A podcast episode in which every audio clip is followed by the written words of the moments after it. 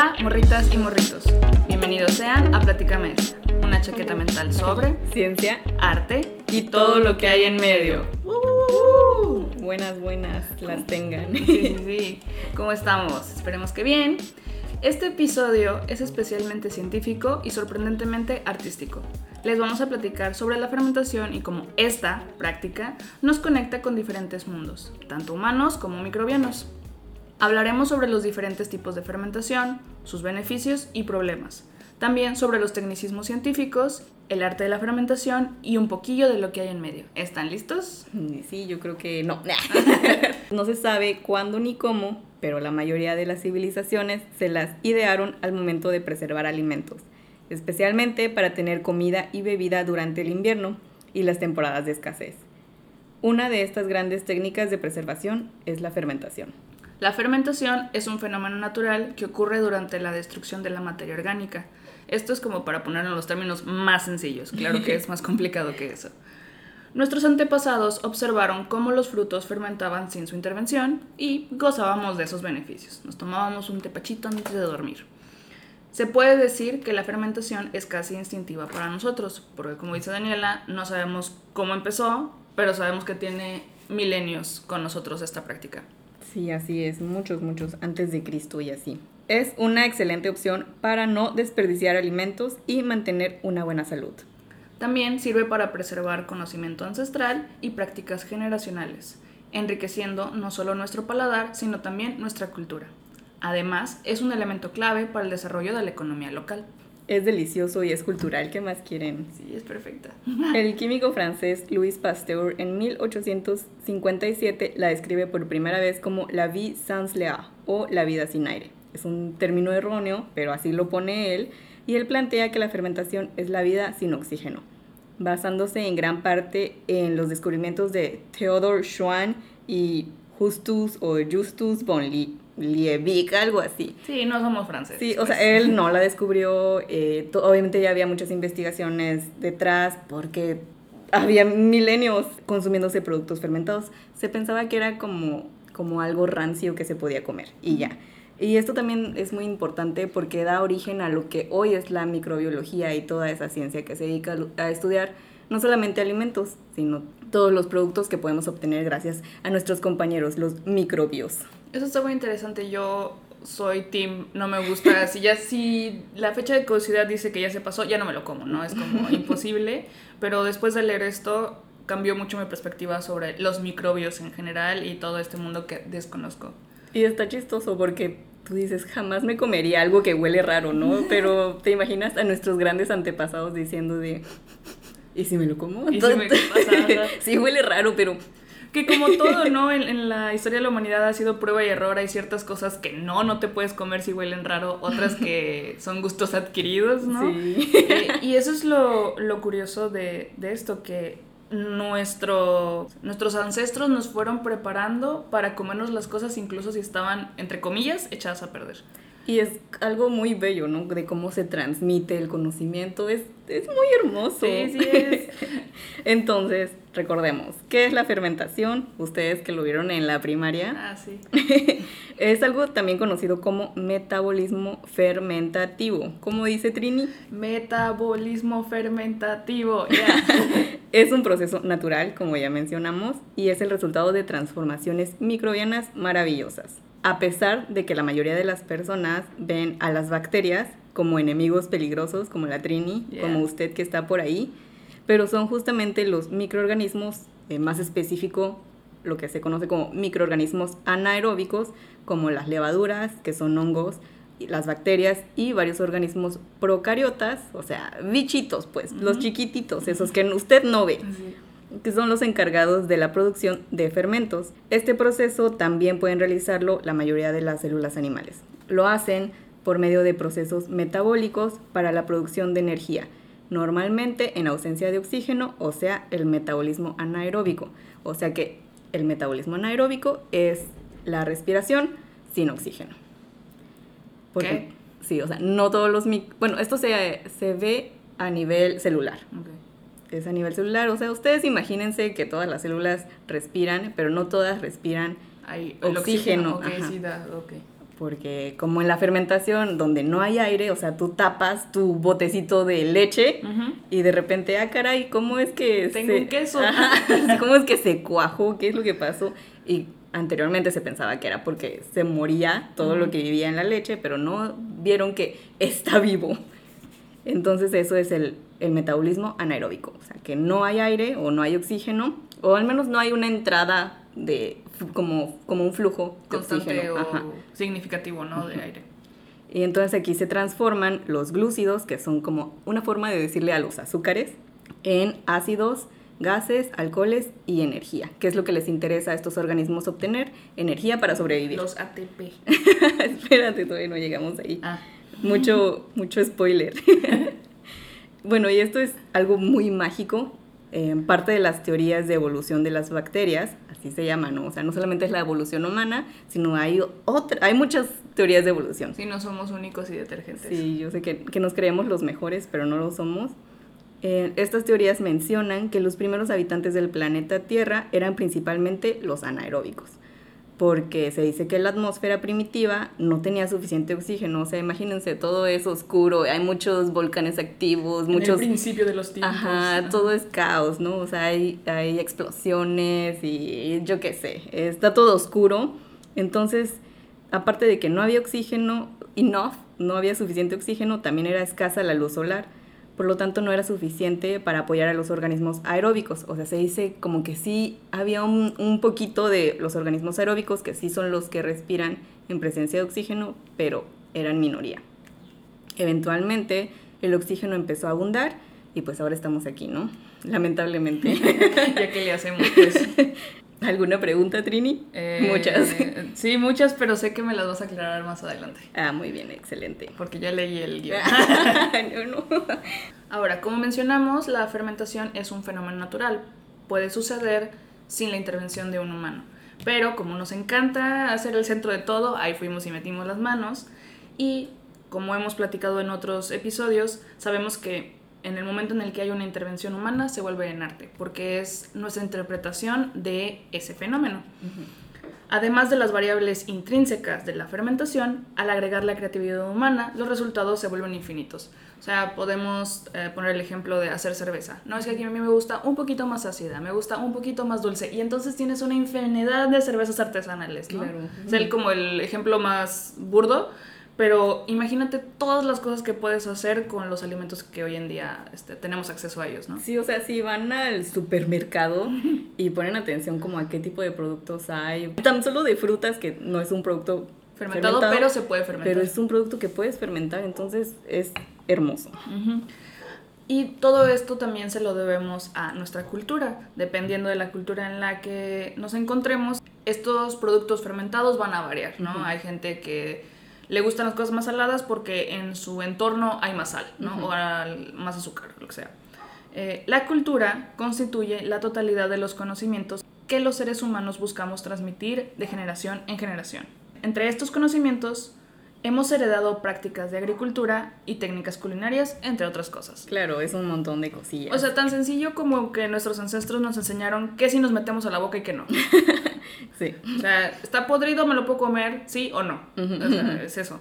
Aunque Bueno, no está podrido, está fermentado. Ándale, sí. O sea, la diferencia entre podrido y fermentado la aprendimos de ellos. Sí, gracias. Gracias, a nuestros antepasados que se la rifaron por nosotros y a los Muchas soldados gracias. caídos, ¿no? Cultura proviene del latín cultus, que deriva de colere, que significa cultivar. Esto puede referirse literalmente al cuidado del campo, así como a nuestro sistema de valores y costumbres. Ujú. Y los microbios hacen lo mismo. Transmiten las cosas que les funcionan y desechan lo que no. Así es. Deberíamos aprender un poco sobre eso. Además de que también cultura, eh, pues como dices, es un cultivo y es cultivar, y un cultivo se le dice a un, a un conjunto de microorganismos viviendo. O sea, cuando ves el yogurt, ahí hay un cultivo también. Mmm, qué rico. cultivo.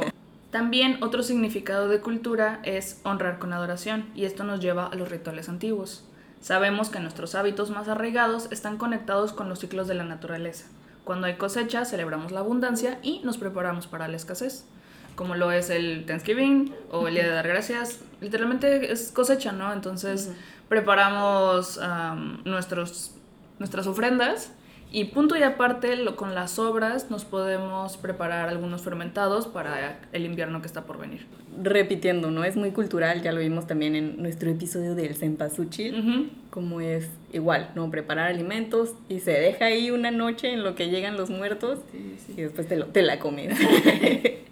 Oye. Regresando a, a los microbios y así, la primera etapa de la fermentación, o sea, ¿qué cosa? la respiración anaeróbica. Sí, muy Ponme mi estrellita. Ocurre por medio de un proceso bioquímico, o sea, una cosa que se conoce como la glucólisis, que es una hueá muy rara, no la voy a explicar, pero es un proceso metabólico por donde se obtiene energía a nivel celular. Todo esto es a nivel celular. Al consumir un tipo de glucosa o azúcar, se procesa gracias a otras cosas llamadas enzimas que funcionan como catalizadores y se obtienen dos moléculas de otra cosa que se llama piruvato. Bienvenido. Em, también se obtiene ATP y NADH. Sí, sí, yo sabía. sí, que Trini ya sabía que son que Trini, tú que ya lo sabías. Ah, moléculas de energía. Exacto. Y también se obtienen otras moléculas de carbono. Em, igual hay muchas formas de ver la glucólisis, ¿no? Depende de en qué entorno está nuestro querido microorganismo, agarra Así como nosotros agarra lo que tiene en el entorno y el punto es transformarlo para obtener el piruvato y las moléculas de energía. Por lo tanto, podemos obtener diferentes tipos de fermentación, ya que depende del entorno, es lo que nuestro querido microorganismo puede obtener Ajá, O sea, si estás en Alaska o estás en Sudáfrica, los tipos de fermentaciones van a ser diferentes. Sí, exactamente. Ajá, bueno, es una forma de verlo, pero se refiere al, al medio en el que esté. O sea, una bacteria en leche, puede ser la misma bacteria en leche, va a fermentar y va a ocurrir esto. Y esa misma bacteria en cerveza o en un tipo de agua con cereal, con cereal como la cebada, Ajá, va, va, a ser lo mismo y va a fermentar y va a ser otra cosa, ¿no? Sí, sí, sí. Entonces hay diferentes formas de clasificar nuestro producto final, obviamente tomando el piruvato, que es lo que nos importa. Hay diferentes tipos de fermentaciones todas son muy importantes porque nos importa el producto final, depende de qué vamos a hacer. Pero uh, hay tres que siempre son como las más conocidas, especialmente en la rama de los alimentos, que es la fermentación alcohólica, en donde el piruvato, que es lo que nos importa, ¿no? se descompone en alcohol y dióxido de carbono. Y aquí podemos obtener vino y cerveza, entre un montón de cosas más, ¿verdad? Luego está la fermentación ácido láctica. Esta se obtiene ácido láctico, y podemos hacer, por ejemplo, yogurt, kimchi, encurtidos masa y la masa madre. Ocurre también en algunos tejidos, como el muscular, de las células animales, cuando no hay suficiente oxígeno durante un esfuerzo físico intenso. Otra cosa es la fermentación ácido acética. Esta sí requiere oxígeno y convierte el alcohol etílico en ácido acético, eh, que puede ser como el vinagre, un vinagre de algún producto. Y puede ocurrir por malas prácticas también cuando no se tiene cuidado con la presencia de oxígeno en la producción de vinos o en sidras. Un indicador también muy importante es la famosísima mosca de la fruta. Esa mosca eh, ayuda también a la producción de ácido acético. Entonces, por ejemplo, si tienes una manzana golpeada y vas a verle un montón de mosquitas, mm. están haciendo ácido acético. Ah, están haciendo tepache. No, es, el tepache es alcohol, ese es vinagre. Ah. Otro tipo de fermentaciones como la fermentación butírica, la fermentación butanodiólica, la fermentación propiónica, la fermentación maloláctica que también ocurre en los vinos, la fermentación de gas de síntesis para la obtención de singas o gas, de, gas sintético y la fermentación AVE, que es una fermentación que produce acetona, butanol y etanol. Son fermentaciones muy importantes para la industria de combustibles. Los factores importantes a considerar para la obtención del producto final deseado de forma correcta es el acceso de oxígeno y la liberación de dióxido de carbono, eh, la cantidad de agua, la sequedad o consistencia que se desea, la salinidad, la acidez y por supuesto la humedad y la temperatura. O sea, si te pasas unos grados ya lo arruinaste o si no alcanzas cierta temperatura no te va a salir, o sea, que, son pequeños detallitos que hay que tener en cuenta para obtener nuestro producto final deseado. Ahora sí vamos a entrar a lo que es el arte de la fermentación, como ya mencionamos, va a variar dependiendo de dónde estemos geográficamente, quién es el que está haciendo las cosas, eh, su gusto particular, ¿no? La práctica que va a, utilizar para hacer dicho fermentado y las condiciones que se le va a dar, como lo que acabas de mencionar, ¿no? La temperatura, el contenedor, todo eso. Sí, ¿qué es lo que tienes a la mano? Ajá. Y en general, la comida y la bebida genera comunidad. Esto invita a las personas a sentarse y a quedarse un rato, ¿no? De un taquito, un tecito, un panecito. Un pulque. Sí, sí, sí. Eh, esto afloja la lengua. y la fermentación es más dinámica y variable que cocinar, ya que estamos colaborando con otros seres vivos, hablando tanto de seres humanos como seres microbianos. Oh, es verdad. Sí, yo ajá, lo veía como eh, cuando están haciendo el kimchi, ¿no? Que se juntan todas las mujeres a, a hacer el kimchi y hacen comunidad, pero no están solas. Ajá, tienen los microbios también este, de por medio.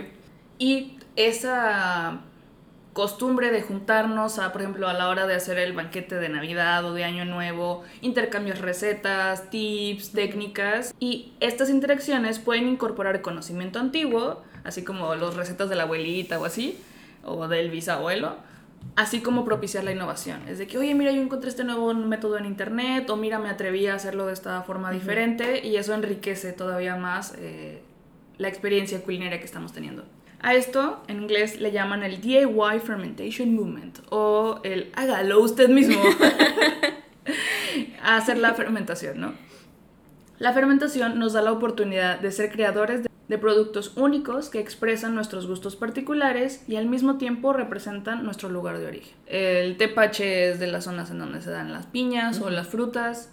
Igual con el- es algo que ocurre con el arte, ¿no? O sea, un artista puedes distinguirlo por la, la técnica que usa, o sea, la forma en la que pinta los colores y esas cosas. Igual puedes identificar quién o en dónde o quiénes hicieron esos fermentados debido al sabor y olores. Sí, como vimos en el episodio de química analítica, este, a veces los artistas mezclan ciertos elementos de su entorno como arena, ¿no? De la playa o donde están pintando y va a depender de los recursos a los que tengan acceso. Si tienes acceso a una col, vas a hacer Eh, kimchi. kimchi, ajá. Si tienes acceso a pintura solo azul, pues todos estos cuadros van a ser azules, ¿no? Ujú. Es algo similar. Eh, también nos encontramos con este, esta diferencia entre el gusto de la lengua versus el gusto de la mano. O sea, suena un poco extraño. Significa que no se lavó las manos.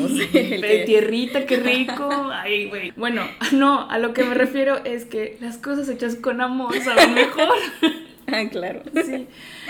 Esto tiene que ver con la importancia cultural y económica de la práctica de la fermentación en el contexto de cada comunidad. O sea, el kimchi, como dijiste, es se juntan todas las mujeres, hacen el kimchi y, y tiene un valor para aquellos que lo consumen. Y no va a ser lo mismo el producto que compras igual fermentado, pero en el súper, al que hizo tu mamá para ti. Exactamente. O sea, sabe cómo te gusta, tiene ciertas cantidades diferentes de, de elementos que tienen un gusto particular. Esto promueve que las personas adquieran conocimiento especializado y disminuye nuestra dependencia del sistema alimentario global. O sea, muchas de las cosas que tenemos en el súper sí hablábamos de la variedad, variedad y todo, pero en el momento en el que, no sé, dejemos de importar ciertas cosas, nos quedamos con un número reducido de elementos. No, y luego imagínate que además, o sea, esos productos del súper, bueno, deberían al menos estar estandarizados, entonces sí hay una variedad, por supuesto, pero si vas a comprar esta marca, siempre vas a ver de esa, de esa forma. A diferencia de cuando lo haces de forma artesanal, imagínate ot- otra vez, o sea, la variedad de, de sabores que te vas a encontrar. Si le pusiste más azúcar o menos de aquello, vas a ver diferente, incluso si eres tú el mismo que lo estás haciendo, Sí, ¿no? ah, ajá, claro, claro. Esto tiene que ver con que nuestras expectativas contemporáneas de conservación de alimentos han sido moldeadas por la tecnología de enlatado, junto con los desarrollos posteriores en productos químicos conservantes, los envasados, el tratamiento ultratérmico, la congelación y la irradiación. O sea, estamos acostumbrados como al sabor de la lata, ¿no? Sabe a lata. Mm, delicioso. Eh, digo, es, es un sabor que puede gustar, no está mal, pero como dices, siempre vas a ver a lo mismo. También considerar que nosotros como generación vivimos en la burbuja de la refrigeración. Sí, viva el refri. Uh. Es un dispositivo que alenta la fermentación. Mm. O sea, igual otros productos siempre se están fermentando, ¿no? Pero el refri con la temperatura regula precisamente sí, sí. eso. Y para que sepan, el enlatado no se desarrolló hasta el siglo XIX, entonces tenemos relativamente poco con estos dispositivos. Los recipientes de diferentes formas también ofrecen beneficios y desafíos funcionales. Estaba viendo en el libro que me compartió Daniela que si usas un recipiente de boca ancha a uno de boca chica, el resultado es diferente por el nivel de oxígeno que hay que hace contacto con la fermentación, ¿no? Así es. O sea, necesitas un espacio, ¿no? Porque se produce en gases, se produce CO2 o yo qué sé. Y necesitas ese espacio, tal vez, por eso lo cierran como con una malla o con una tela fina, este, para que salga ese gas. Porque si se queda tapado, explota. Yeah. Uh. Ajá. Entonces, en una boca ancha, este, sí, claro que sirve para liberar el gas, pero aún así... Em, es más el oxígeno que está en contacto con, con el, ajá. Y el, el, resultado es diferente, diferente. Dependiendo de qué quieras hacer, tenemos diferentes recursos para hacer eso. Pero si nos vamos como a más para atrás, donde no había ni vidrio, ni metal, ni nada, em, usábamos lo que teníamos a nuestro alcance, ya sea hacer un pozo, ah, tal vez tejíamos algunas cosas con... ¿Cómo se dice? Como, como mimbre. Ajá, como mimbre. O, por ejemplo, sé que los en el libro decía que los esquimales hacían un pozo y ahí guardaban también el pescado, lo salaban y lo guardaban hasta que había escasez. Pero si nos vamos como más para atrás cuando éramos unos neandertales, eh, creo que lo más común era que la gente enterrara las cosas en... como perritos. sí, ese es un instinto animal. O sea, los perros también hacen eso porque están guardando para después. Oye, bueno, hay que refri. no te preocupes. Pero también hay que considerar, bueno, menciona el libro que el refri a fin de cuentas es un, consumidor es un consumidor de recursos ah, y que requiere de energía para funcionar y que tal vez no va a ser tan sustentable en un futuro. Entonces, la práctica de la fermentación nos podría ayudar a reducir nuestro consumo de energía. Oh, okay. Bueno, yo que, yo que hago fermentos, eh, me encanta el refri, ¿no? Porque luego se me olvida y digo, bueno, todavía aguanta. Sí, te, da más control, ¿no? Sobre esas cosas, pero si nos llegamos a encontrar en una situación medio distópica, creo que es importante adquirir ciertos conocimientos sobre fermentados. Sí, viva el fermentado y el refri. Keith Steinkraus y otros, et al, informan que los alimentos conservados en pozos pueden durar meses o años sin deteriorarse por todos los minerales que... Y no creen que nada más es como hago un pozo y meto, esto, eh, meto la comida. Es un pozo eh, que llenan con lodo, luego lo secan con fuego, retiran las cenizas. ¿Y qué es eso? Eso es cerámica. ¡Oh! Chaqueta mental. Aprendí algo nuevo. Em, sí, somos muy ingeniosos, ¿no? somos. ¿Quién lo diría? A mí jamás se me hubiera ocurrido. La verdad es que no. Pero por eso hago uso del conocimiento ancestral. Sí, vivan los ancestros. Bueno, otra de las técnicas mucho más modernas es el airlock o trampa de aire para fermentar, lo que estabas mencionando, ¿no? Es un cosito de plástico que permite que se libere la presión del garrafón mientras la protege del flujo de aire rico en oxígeno del exterior. Como mencionaste, es porque si se está completamente sellado, el envase explota. Entonces, este tipo de mecanismos permite que se libere el gas pero el contacto con el oxígeno sea mínimo. Así es, o sea, no entra oxígeno o entra un poquitito de oxígeno, pero lo importante es que salga el gas. Sí, mejor afuera que adentro. Siempre lo he dicho. Y ya para concluir eh, todo esto sobre el arte y la cultura, también viene acompañado de la revolución de los alimentos. Como la población se va liberando de los alimentos fermentados de supermercado y vamos regresando a la fermentación de nuestros propios productos, como se estaba acostumbrado culturalmente, eh, nos vamos alejando del sabor de la producción del alimento masivo. Esto se observa como un movimiento silencioso. O sea, tu compa que se puso a hacer cerveza artesanal es parte de este movimiento aunque él no lo sepa. Esto se presenta como una protesta en contra de la homogeneización de los sabores y las experiencias gastronómicas. Ah, como dices, está muy de moda lo de los productos artesanales, ¿no? No tiene que ser fermentados, tiene ya el sabor de ese hecho a mano. Ah, sí, gracias. Sabe a mano. Y tan solo en alimentos hay toda una ciencia al respecto, que se llama simología en donde se estudia precisamente la fermentación de nada más y nada menos que los alimentos. Para aclarar cualquier duda que le pueda ocurrir, incluyéndome a mí, están otro tipo de productos que son las conservas. todos las conocemos, igual están en el súper, igual las puedes hacer tú, eh, que son estas mermeladas, las sardinas que no tienen que estar enlatadas, también pueden estar conservadas en, en vidrio o en envases. O sal. O sal, ajá, el atún, la carne, los vegetales, o sea, lo que tú quieras. Estos no necesariamente son alimentos fermentados, sino que se refiere a una forma de preservar alimentos cocinados y almacenados en ambientes hostiles para evitar el crecimiento de microorganismos. En estos alimentos se busca retrasar la oxidación y el enranciamiento, se envasan y se esterilizan y son sometidos al vacío hermético, o sea, pasteurizados. Una conserva puede ser un alimento deshidratado, congelado, ahumado, enlatado, refrigerado. Em, por ejemplo, estos que están en aceite, ¿no? O que están en vinagre, no son fermentados, son conservados. Mm, ya. Y un encurtido puede ser considerado como un tipo de conserva, obviamente después de su fermentación. Ahorita les voy a contar qué es un encurtido. Como los pepinillos. Los pe- es que hay dos diferentes Ok, cosas ok, de pepinillo. O sea, puedes hacer un pepinillo en conserva, Ujú. o sea, un pepinillo en vinagre, o puedes hacer un pepinillo fermentado. Guau. Entonces, se puede fermentar cualquier cosa, lo que tú quieras, desde las salsas como la salsa de soya, los condimentos, las semillas, las algas, lo que tú quieras. O sea, Las ah, malgas. las, no, no, las algas también las fermentan. Y voy a dar tan solo unos ejemplos de los alimentos, por ejemplo, el pan de masa madre precisamente, se conoce también como libre de levadura, en donde se cultivan los microorganismos del mismo cereal, de preferencia que sea un cereal de grano entero. De la masa con agua durante varios días hasta que ésta comience a formar burbujas, o sea, respirar. Está vivo. Sí, está vivo. Este es un cultivo, es como tener un pequeño animalito. Un rancho de microbios. Sí, como tener un pescado. O sea, hay que procurar la masa, hay que limpiarla, hay que alimentarla. Y sí, es todo un arte. No me metí mucho en eso, pero vi cómo le hacían y dije, ah, caray. Respect. Sí, una paciencia y un arte de verdad. Con razón se creen mucho los que hacen masa madre. Sí, sí, somos a toda madre. Tú no haces pan. Bueno, otro al- tipo de alimento es- son los quesos, que según los griegos es un regalo de los dioses. Iris están en lo correcto. Bueno, según los antiguos griegos, Y la queso. en la que soporte. Las bacterias de la leche se encargan de acidificar, dar textura y sabor. Obviamente depende también del medio en que estén. Hay una gran variedad de quesos y la fermentación puede ser solamente parte de los pasos para obtener el queso.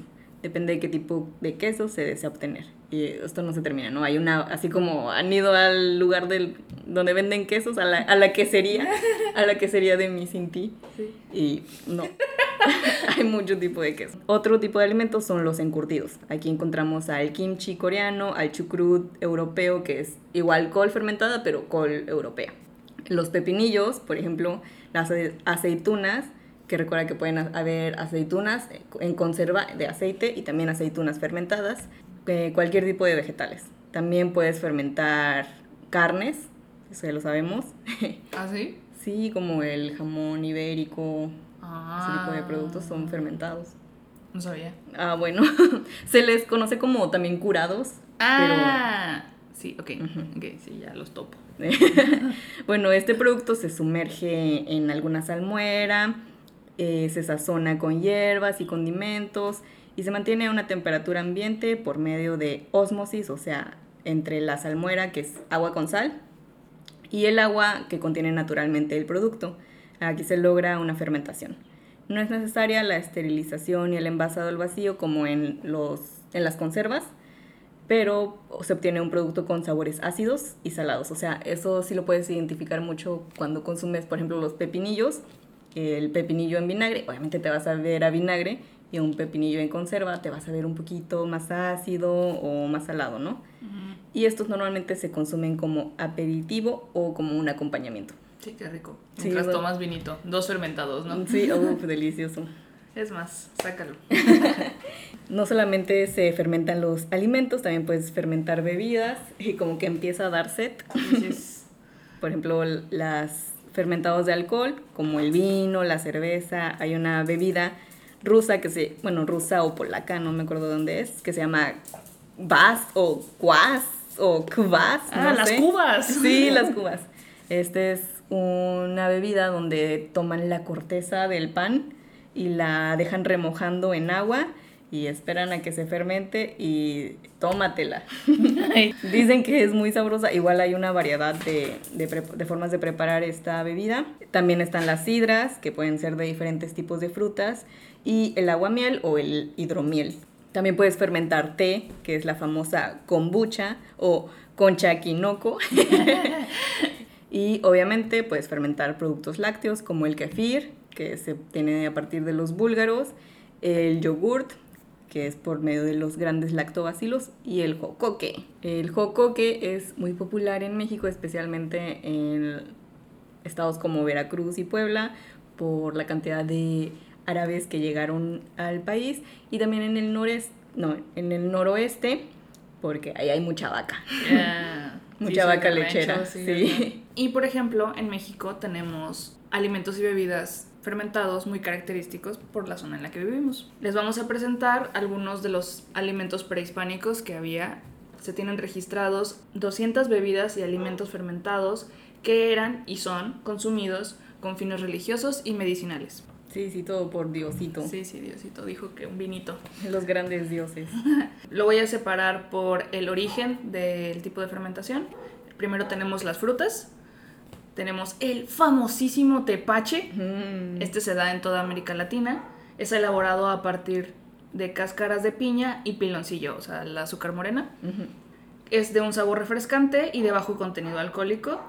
Su tiempo de fermentación es de hasta tres días. Se puede hacer con otras frutas. Tenemos a su primo el colonche. Este se da en México porque es elaborado a partir de la tuna roja. Yo no sabía, pero se me antojó. Ese no lo conozco. Digo, hay muchísimos, les voy a mencionar solo algunos. Claro, como dijimos, puedes fermentar lo que se te cruce. sí. Luego los que vienen derivados de las plantas, tenemos al reconocido pulque, que se da en el altiplano de México. Este se fermenta a partir de la savia azucarada conocida como aguamiel, lo que estabas diciendo. Es una bebida blanca y espesa y alcohólica. Su tiempo de fermentación es de 12 a 48 horas. Sí, saludos a Dianita, que su familia hace pulque. ¡Eh, pulqueros! Luego tenemos el, la taberna. Este se da en el sur de México y es vino de palma de Coyol. Mm, yo pensé que era un lugar. no, tal vez por eso se llama taberna. Sí. bueno, a esta eh, abren la palma como la corteza y de ahí sale esa... Como una lechita. Como una lechita y de ahí la recolectan y la dejan fermentar una bebida blanca efervescente y dulce. Su tiempo de fermentación es de 24 horas. Luego tenemos la tuba. Esta se da principalmente en Colima, Michoacán y Guerrero. Esta es de palma de coco. Cortas la penca, o sea, como la hoja, y esa misma sábila la pones a fermentar. Y normalmente le ponen cacahuate encima, está curioso, ¿no? Para que cruja. sí. Luego tenemos los fermentados de origen de cereal. Como el pan de masa madre, pero prehispánico. Ajá. Tenemos el pozol, este se da en Campeche, Chiapas, Oaxaca, Quintana Roo, Tabasco y Yucatán. Es elaborado a partir de maíz nixtamalizado, es una bebida de sabor ácido, refrescante y no alcohólico, digo, cereal. Suelen agregarle cacao, entonces puedes encontrar pozol oscuro y pozol blanco. Ah, bueno, sí puedes obtener alcohol a partir de cereales, ah, como la cerveza. Ah, sí, cierto. Pero en este caso, no. Una disculpa. Su tiempo de fermentación es de hasta cuatro días. Luego tenemos el choco atoli, que es una bebida caliente y espesa, hecha a base de maíz cocido, molido y diluido en agua. El agua y el maíz molido se colocan encima del fuego, casi siempre en olla de barro y sin dejar de mover. Esperan hasta que la mezcla se cueza y se vuelva espesa. Este normalmente se toma con chile y sal. Delicioso. Se me hace muy curioso, no me lo imagino, pero como estabas diciendo, ¿no? Que hay ciertos chocolates que también llevan chile. Ajá. Makes sense. Luego tenemos a su primo, el chocotamali. La receta tradicional es de solo masa negra con manteca y sal para darle un toque agrio. Después de hecha la masa, la tienen dos días al sol o al fuego, la revuelven y esta se pone colorada. Estos son dos fermentos no alcohólicos hechos a partir de maíz negro, generalmente no nixtamalizado que se puede considerar la contraparte del pulque dentro de la alimentación ritual. O sea, como mencionamos al principio en la parte de cultura, en donde dependiendo de los ciclos de la comida en, en nuestro ambiente, tenemos ciertos rituales, ¿no? Entonces, cuando era temporada de pulque, se consumía pulque y era un alimento religioso. Y cuando pasaba la temporada de pulque, había chocotamalí. Y si no es una fermentación alcohólica, entonces, ¿qué es? Láctica. Sí, muy bien. y ahí no hice trampa, ¿eh? sí, y, y hace sentido que sea como un alimento religioso porque están pasando cosas mágicas, como explicaste al principio. Imagínate, esta masa es negra y si la dejas al sol o la expones al fuego, o sea, al color, pues, eh, cambia de color a colorado, a sangre, el, alimento de los dioses. Claro. Entonces tú también estabas comiendo el alimento de los dioses. Qué delicia. Sí, qué bonito, qué, qué bonita la cultura, ¿no? claro, hay muchos, muchos más. La fermentación es parte del proceso de obtención de diversos productos que son aprovechados por los humanos, los consumidores. Sí, viva, viva. Uh. Y los alimentos fermentados, además de su delicioso sabor, nos aportan beneficios como los probióticos. Sí, Daniel es fan de los probióticos. Pero tengo que ser muy clara en esto. No porque algo haya sido fermentado significa que tiene probióticos. O sea, no creas que la cerveza o el vino tiene probióticos. se dice que el pulque sí tiene probióticos, pero no todo, no el queso, no porque te comas un queso. Sí, de hecho el video que me pasaste es una doctora que está hablando sobre los beneficios de estas em, bebidas fermentadas prehispánicas. Y lo que dice es que hay muy pocos estudios y que por eso es importante que se hable al respecto para que se hagan estos, como, ¿cómo se dicen cuando sacas un pedacito y lo estudias? ¿Líneas? ¿Como investigaciones? Ajá, que se hagan estas investigaciones para saber cuáles sí y cuáles no y qué tipo de microbios tienen adentro. Sí, porque por ejemplo, en lugar de tomar kombucha, pues te eches un pulque. ¡Qué rico! y los probióticos son microorganismos buenos y vivos, que es muy importante, ¿no? O sea, que estén vivos. Son una clave para la salud y el bienestar. Nuestra microbiota intestinal, o sea, los bichitos que viven en el intestino, obviamente los bichos buenos, no, no cualquier parásito, no la solitaria, esa no, eh, los que son buenos, conviven y coevolucionan, que es algo que ya vimos en nuestro episodio de mascotas, de una forma mutualista con los humanos. Ayudan a absorber los nutrientes de los alimentos, a fortalecer la pared intestinal y se piensa que también ayudan en la salud mental y emocional. No viven para siempre ahí, gran parte de ellos es liberada en nuestros deliciosos también excrementos. Y a mí, sí hace sentido que también influyan en la salud mental y emocional porque lo que regula nuestro estado de ánimo son químicos y los químicos se producen a raíz de lo que se tiene en el estómago, ¿no? Lo que se consume. Entonces pues, está relacionado, ¿no? Sí, todo está relacionado. O sea, los doctores siempre tuvieron la razón, ¿no? De que nada como una alimentación balanceada. Nada como un tepache antes de dormir. Pero también hay que tener precaución, especialmente las personas con problemas intestinales como Yomera. Eh, también las personas con inmunodeficiencia, problemas cardíacos y los bebecitos prematuros. O sea, todos los bebés, pero también los prematuros específicamente. Recuerde que hay que consultar a su médico, no sigan los consejos de los médicos de Instagram ni del TikTok. Ni de mm, nosotros. no, por eso yo nada más digo que hay que tener cuidado y mejor consulten con un profesional. Hay que complementar el consumo con los prebióticos, que son fibras no digeribles que alimentan a los probióticos. Estos los encontramos de forma natural en algunas frutas, en verduras, en cereales de grano entero y en la leche materna. Sí, es como el pasto que le das a la vaca. bueno, en nuestro mismo cultivo de microbios también los tienes que alimentar. Así es. Y no es necesario el consumo de suplementos alimenticios, ya que es algo muy popular, todos lo hemos visto también, que te venden probióticos encapsulados, ¿no? O, y también los probióticos encapsulados, y es como que, ah, caray, que no puedo obtener esto de forma natural. Claro que lo puede.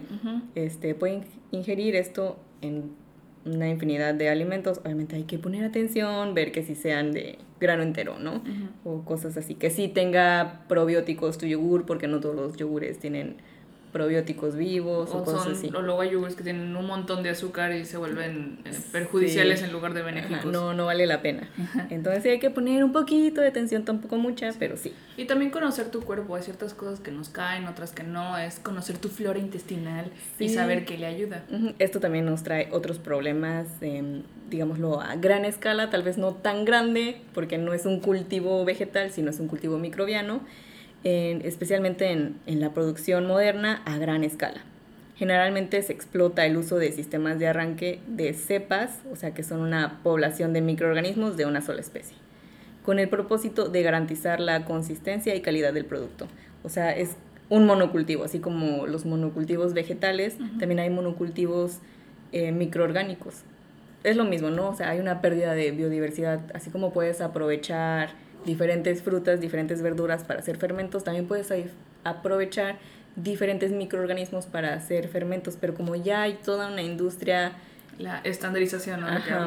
Entonces no, no sabemos todavía, obviamente hay gente investigando todo esto, pero bueno, hay un área... Los grandes científicos, sí, viva ellos.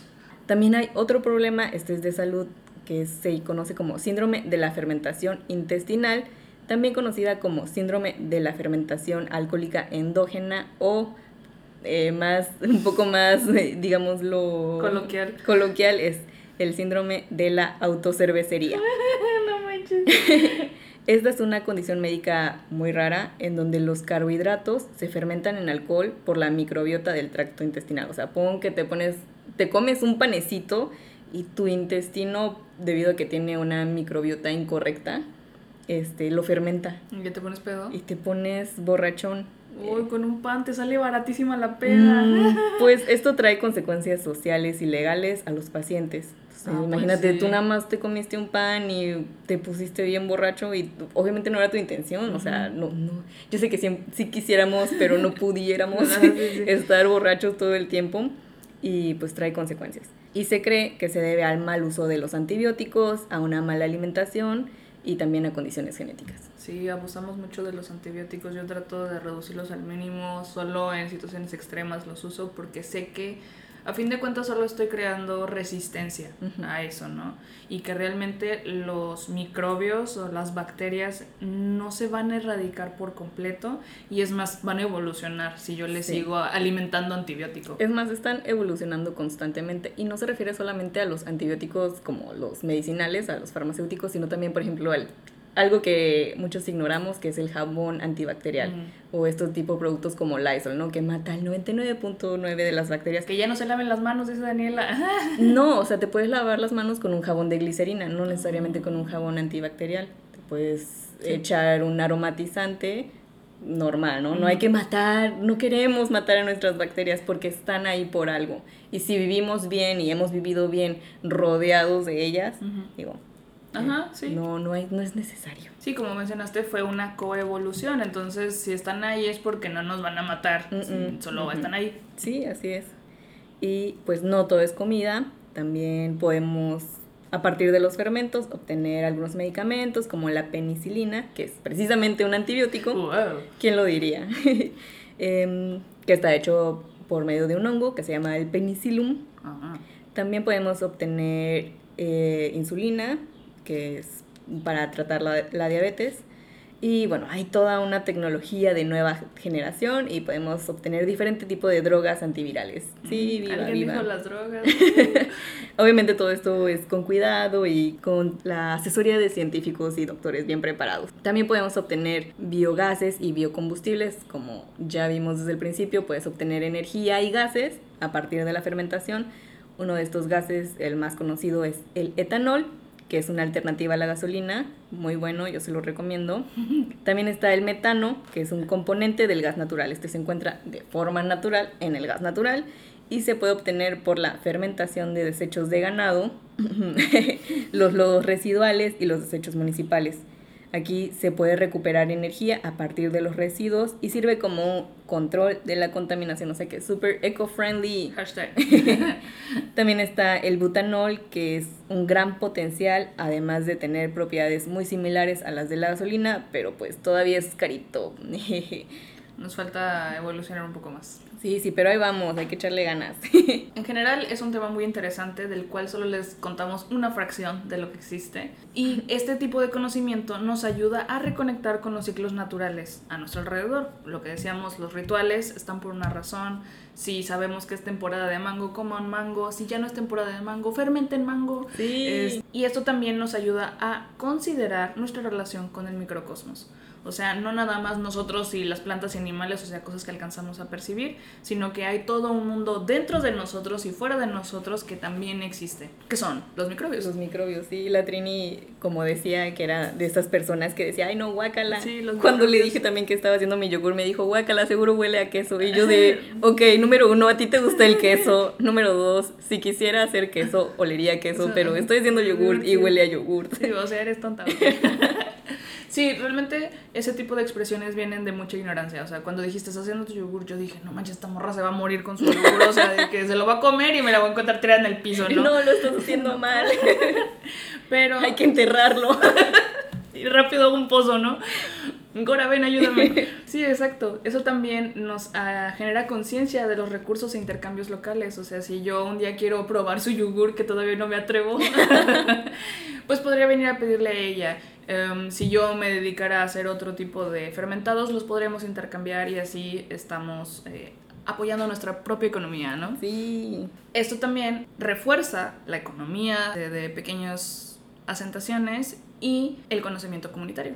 O sea, que es algo que se ha estado perdiendo precisamente porque nos volvimos flojos, honestamente, y dejamos todo lo consumimos del súper. Y porque nos empezó a dar miedo las bacterias también. Sí es importante no tener limpieza y obviamente lavarse las manos y desinfectar ciertas cosas que porque como vimos y no hablamos de eso, ¿no? O sea, no estoy todavía no me atreví a explicarles cuáles son las bacterias buenas y cuáles son las bacterias malas, pero de que existen, obviamente existen y van a seguir existiendo.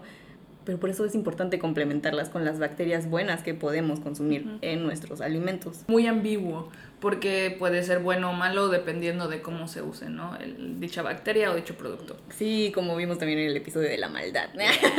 Y esto es, pues, ayudarnos a rechazar la noción de que las culturas estandarizadas son superiores a las tradiciones indígenas y confrontar los dogmas sobre higiene y seguridad que justifican este pensamiento.